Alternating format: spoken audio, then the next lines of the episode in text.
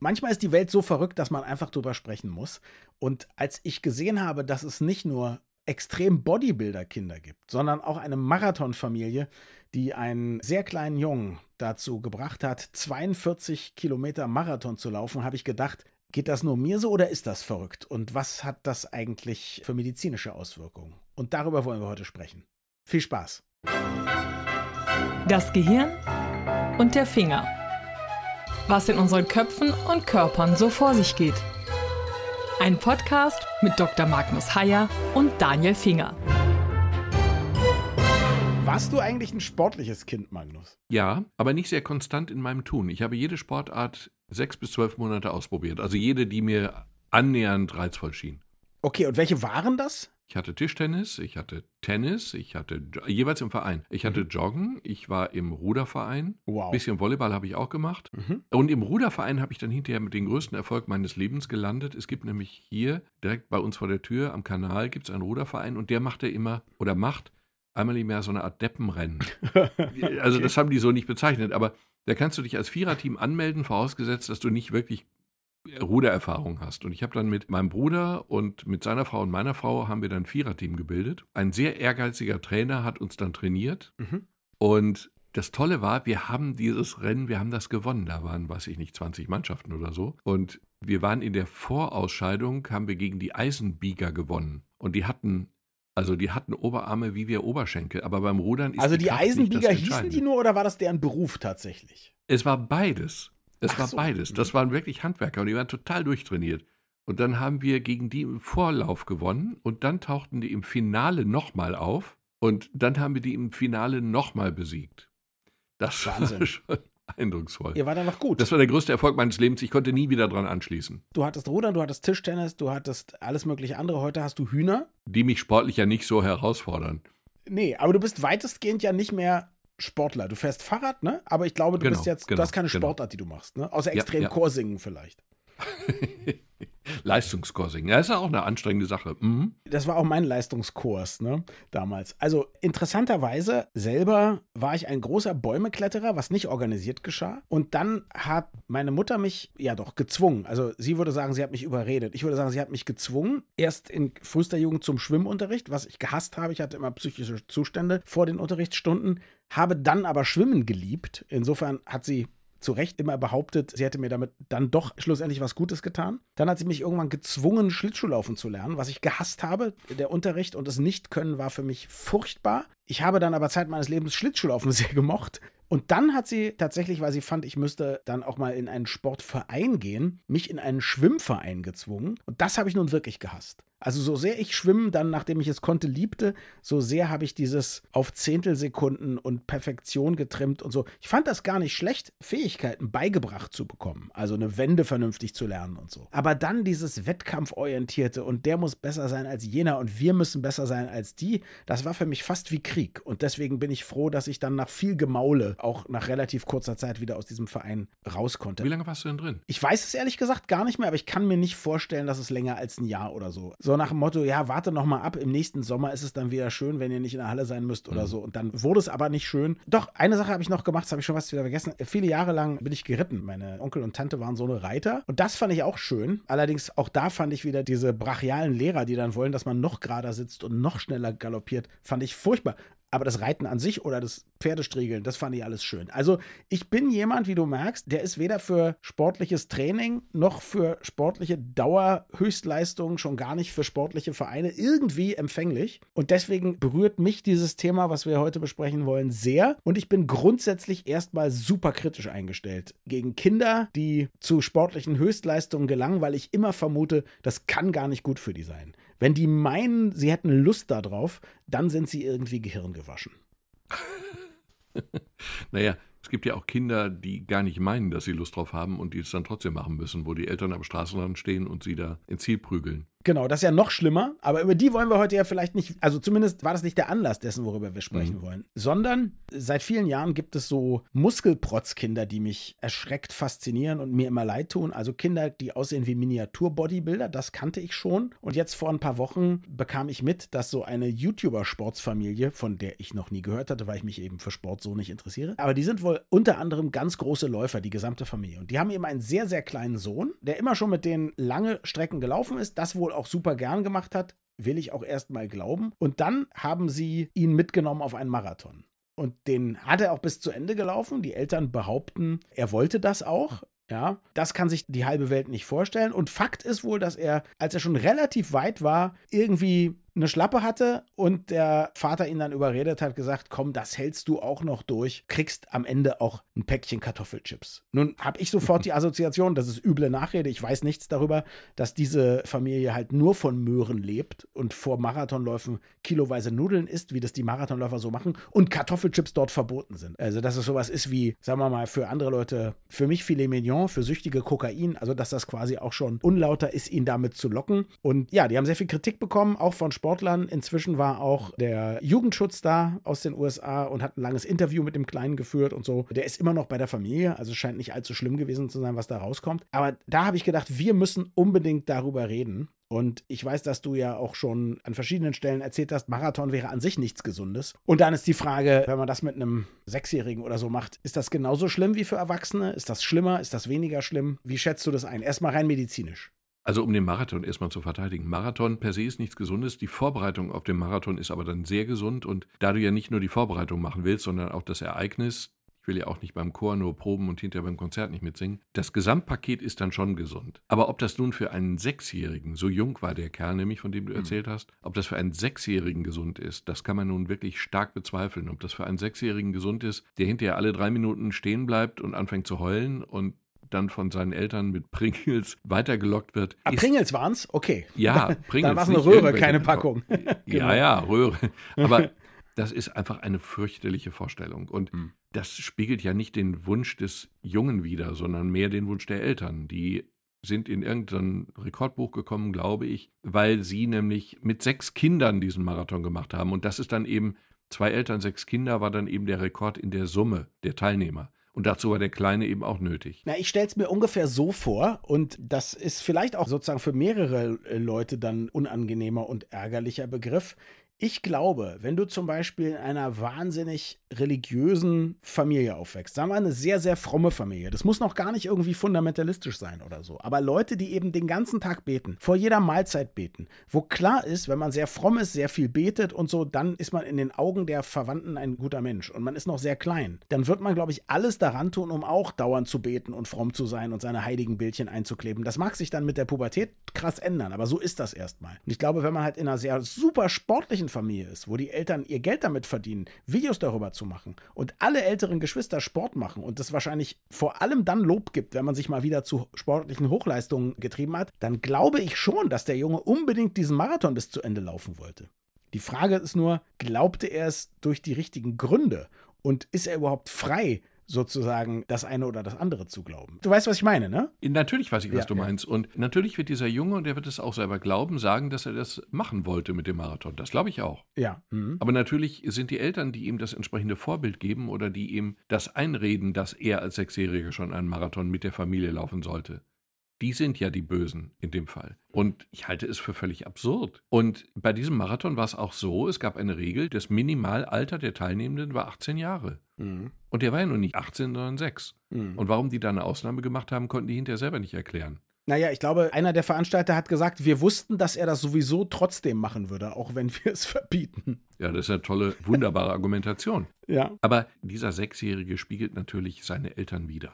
Hm. Und ich weiß nicht, also meine Beispiele sind halt ein bisschen kleiner als dieses, aber ich war mal bei uns im Grutholz und da hat irgendein Sportverein ein Kinderrennen veranstaltet. Das ist mhm. ja erstmal super. Und wir kamen da mehr oder weniger zufällig vorbei und im Zieleinlauf war es dann einfach so, da liefen nicht eins oder zwei, sondern wirklich zahlreiche weinende Kinder ins Ziel die hatten erkennbar Seitenstiche oder sonst Schmerzen oder bekamen keine Luft mehr. Und am Rand standen super ehrgeizige Eltern, die die mit derben Worten oder Flüchen da ins Ziel getrieben haben. Das war ein unschönes Bild und das war auch aus medizinischer Sicht und auch aus psychologischer Sicht übrigens ein absolut unschönes Bild. Also das ist für die Kinder ist das Mist.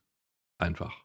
Also irgendwann waren meine Eltern Gott sei Dank so weit, dass sie mich verschont haben und es sogar ertragen haben, wenn ich irgendwelche Entschuldigungen wollte, weil da irgendein furchtbarer Waldlauf war, statt normalem Unterricht in der Schule. Ich war dann natürlich glücklicherweise krank. Ich bin auch nicht mehr zu Bundesjugendspielen gegangen, weil ich dann irgendwann auch sehr unsportlich wurde und dieses ewige Messen, dann kriegt gar keine Urkunde und so, uh, das war alles doof. Übrigens habe ich das viele Jahre später in meiner Radiosendung erzählt und dann hat mir ein früherer Sportlehrer hat mir tatsächlich auf meinen Namen ausgestellt eine Ehrenurkunde unverdient verdienterweise geschickt, weil ich einfach gesagt habe, ich habe noch nie eine Urkunde gehabt. Das fand ich total nett, ganz großartig. Hat auch die Wunde fast geheilt von damals, ja.